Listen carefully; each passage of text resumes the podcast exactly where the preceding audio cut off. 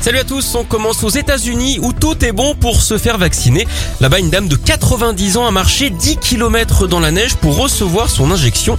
Elle venait enfin d'obtenir un rendez-vous, mais les conditions météo, notamment les chutes de neige, ne lui permettaient pas de prendre sa voiture, ce qui n'est quand même pas de veine.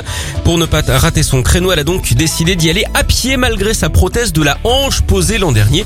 Et elle est arrivée avec seulement 5 minutes de retard.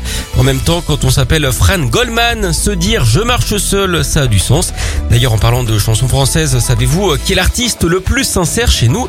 Francis Cabrel. Elle on enchaîne avec le, la solution radicale d'un couple en Ukraine pour tester la solidité de sa relation. Alexander et Victoria se sont tout simplement enchaînés l'un l'autre avec des menottes pendant trois mois. Ils se sont lancés le jour de la Saint-Valentin avec déjà des premières difficultés, notamment pour aller aux toilettes.